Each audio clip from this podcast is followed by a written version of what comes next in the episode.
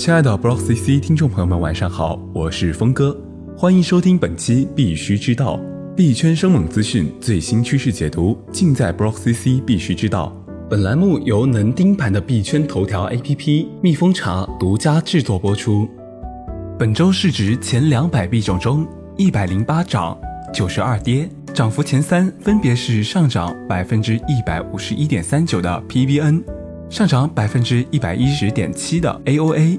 和上涨百分之一百零七点七四的 ENJ，跌幅榜前三分别是下跌百分之十九点零七的 BTG，下跌百分之八点三四的 OMG 和下跌百分之七点八八的 NPXS。比特币上涨百分之零点四七，现报价二点六三一一万元；以太坊下跌百分之零点六三，现报价九百二十六点三二元；瑞波币下跌百分之二点二八。现报价二点一七六元。从恐慌指数上看，加密币市场由昨日的贪婪转向中立。BK 资本创始人 Brian Carey 最近表示，加密货币冬天已开始解冻，BTC 的地址越来越多，应该表明市场存在一些热情。这表明在艰难时期，人们继续使用区块链网络。具体行情数据，请查看音频配图。欢迎扫码下载蜜蜂查 App。近期，日本对加密货币的认可度不断提升。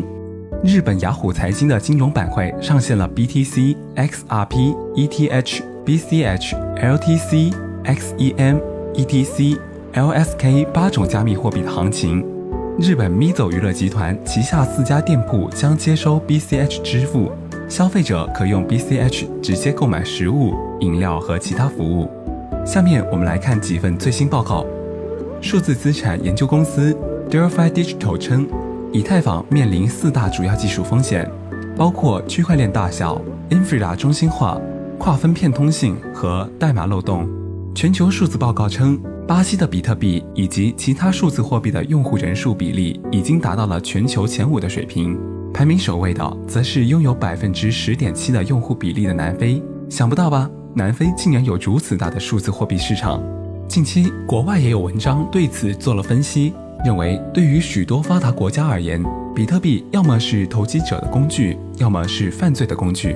而在非洲的大部分地区，银行开户难、不方便且费用高，同时多个非洲国家存在过度通货膨胀。另外，也有媒体认为，乌干达正悄然成为非洲加密货币的先驱。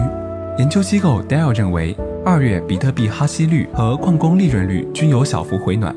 机构认为，虽然网络算力和收入有所下降，但挖矿利润正在恢复增长，涨幅到了百分之三十九，而且哈希率很可能会继续增长，除非价格大幅下跌。这家机构还发现，主流交易所的比特币交易量纷纷创新低，Coinbase 上月比特币交易量降至十亿美元以下，为近两年来的首次。币安虽然仍占据百分之五十以上的市场份额，但比特币交易量也有明显下跌，Bitfinex 占据的市场份额从曾经的百分之六十降至百分之二十。报告认为，交易活动不太可能迅速恢复去年的光景。主流交易所尚且如此，小型交易所的活路就更窄了。于是，便有人提出了打造一站式交易的想法。控赢天下便是这样的一个平台，支持用户灵活管理存放在多个交易所中的代币，并进行资产调配。去年。港盛科技也曾推出类似的券商聚合型交易所，加密货币交易聚合或许会成为新趋势，但一切还在试验中。目前来说，不断有交易所跑路，正是生存环境艰难所致，这对投资者是致命的一击，因而也往往牵扯出维权风波。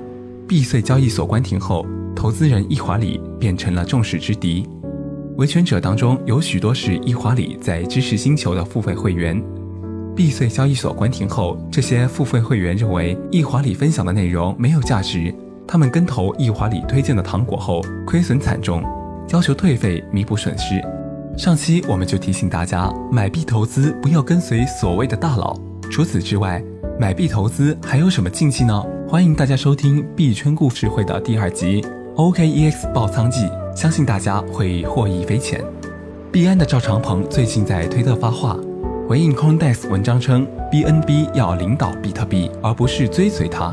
这篇文章指出，BNB 今年涨幅已超过百分之一百四十，偏离了比特币的价格趋势。这几天，李笑来种大麻成为币圈热点。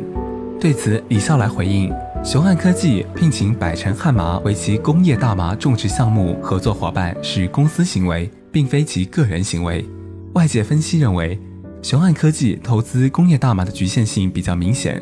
尽管工业大麻企业数量较少，但市场也存在天花板，因为对敏感行业政府控制的会比较多，很难有太多的预期收益。最后，我们来关注下正在召开的两会。全国人大代表史桂禄建议严格监管虚拟货币，另一位全国人大代表张天任则提出稳定金融安全的建议，点名以 ICO、STO 等形式出现的多个新风险点。币圈生猛资讯最新趋势解读，尽在 Brock CC 必须知道。登录 Brock CC 官方网站 block 点 cc，了解更多资讯。今天的节目到此结束了，感谢收听，我们下周同一时间再见。